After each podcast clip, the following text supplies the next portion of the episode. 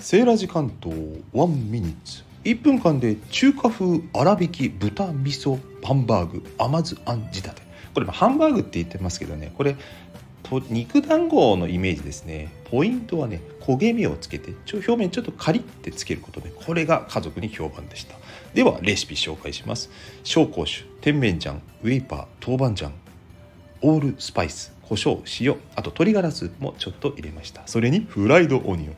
混ぜます。混ぜます。混ぜます。ガリガリガリガリザックザク。ね粗挽きの豚も使ってますからね。粗挽きと細挽きと両方混ぜてます。ねちょっと肉の肉肉しい食感を生かそうかなということでね混ぜます。よく固まりますよ。これね豚肉なんでね、うん、それで丸めて焼くだけです。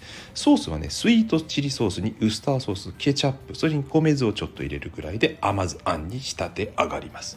これ家族の評判ね。うん。あのカリッとしたのが評判でしたね。肉団子いかがですか？